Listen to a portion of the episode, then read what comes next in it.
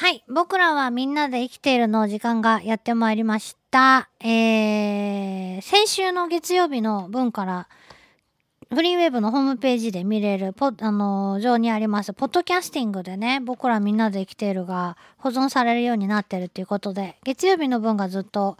えーインターネットっていうか、まあ、ホームページ上で聞けるっていうことなので、もし、えー先週聞き逃したっていう人がいらっしゃったら、聞いてみてください。まあ、あシロアリの話をまた興奮して言ってるわけなんですけど、今日はね、えーブログで昨日アップした泡吹き虫についてのお話。みんな子供の頃ね、遊んだと思うんですけど、地域によっては全然見たことないっていう人もやっぱりいるとお思いますけどね。泡虫、泡虫って私たち子供の頃呼んでました。もうちょっとかな？今の時期だとちょっと早すぎる気がするんですけど、ゴールデンウィーク間近ぐらいかな？になると、4月に入って、もうちょっとかな？草むらの草の茎の、葉っぱと茎の、その、ちょうど二股に分かれてるようなところに、白い泡状のものが、くっついてる。唾が引っかかったみたいになってるのを見たことあると思うんですよ。多くの方が。まあ見たことない方は、あの、草にね、唾が引っかかってるって考えてください。その中に実は虫が住んでるわけなんですが、それこそ泡吹き虫と呼ばれる、えー昆虫の幼虫のお家なんですね、それ。えー外国では、カッコの唾、カックスピットっていう風に呼ばれています。で、えーその泡吹き虫の仲間を今回ブログで載せてるんですが、えー今回ブログの写真で見れるのはですね、胸赤泡吹きっていうですね、黒地に赤の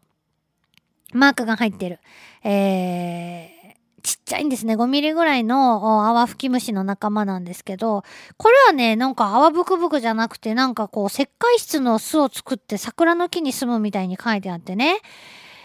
えー、桜の木でね、あのーの下を通ると、なんていうかこう、雨が、雨が降ってないのに、なんかこう、雫が飛んでくるっていう現象にあったことがある人もいると思うんですが、その正体は実は泡吹き虫の仲間だっていう話もあったりします。で、えっ、と、泡吹き虫の今日は何を話すかっていうと、まあそのお家に関しては、あその泡吹き虫の幼虫が出す分泌物なわけなんですけど、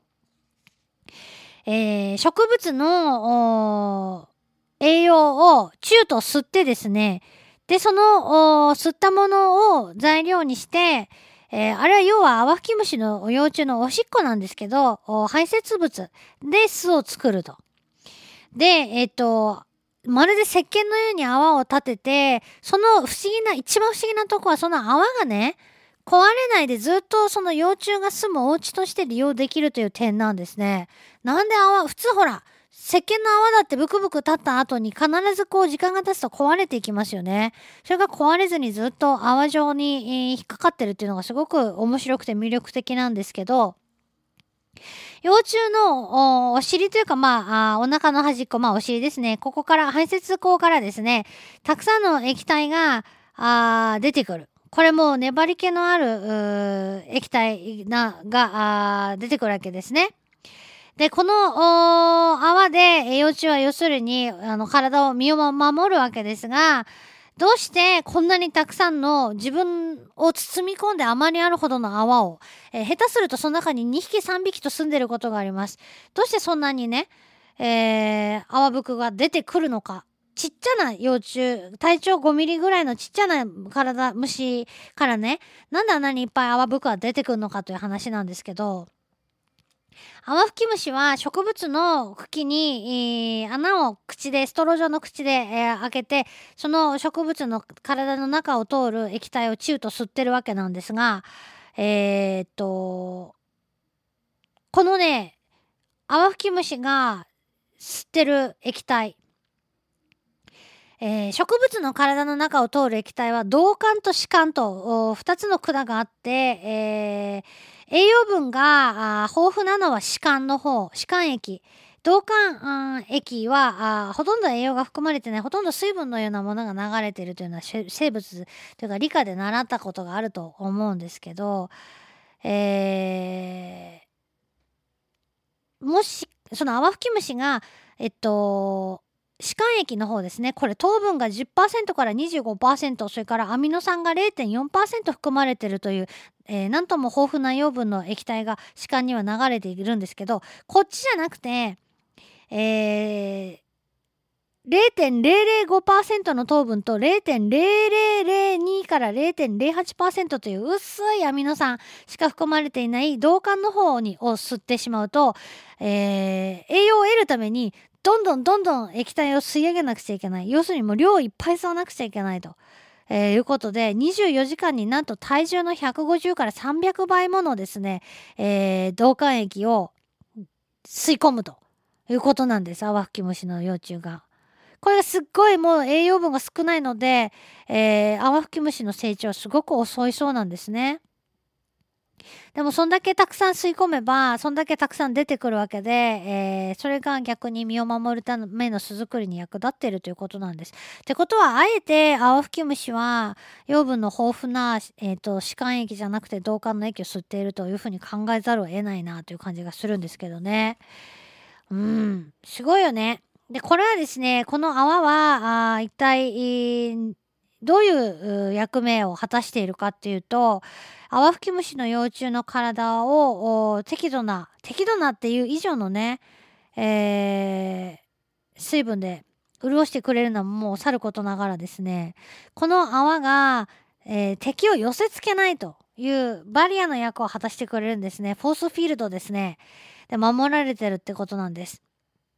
なので、えー、アワフキムシには天敵が知られていないそうなんですよ。なるほどなと思いますけど、この泡ぶくぶくのおかげで、えー、誰も寄れないと。うっかりその泡ぶくの中に、えー、お前中におるのは分かっとっつえっつって足を踏み入れてしまおう思んならですね、えー、泡吹き虫の幼虫って赤と黒のツートンですごく派手な色してたりするんですけど、目の前にいるのが見えてても、もうネバネバしてて、えー、捕食者はたどり着けないだろうということなんです。逆に言うと、そのネバネバした液体の中で、えー、泡吹き虫はよく自由自在に動き回ってるなというのがね、よく生きてるなというのが不思議なんですけど。実際ですね、えー、植物にとってこういうふうに、えー、光合成に必要な養分とかを一生懸命根っこから吸い上げて上に持ち上げているのに、水分とか持ち上げているのに、えー、それを横取りされるわけですから植物にとっては全然ありがたい話じゃないわけなんですね。アマフキムシがくっつくと植物の収穫量がですね人が例えば育てているとして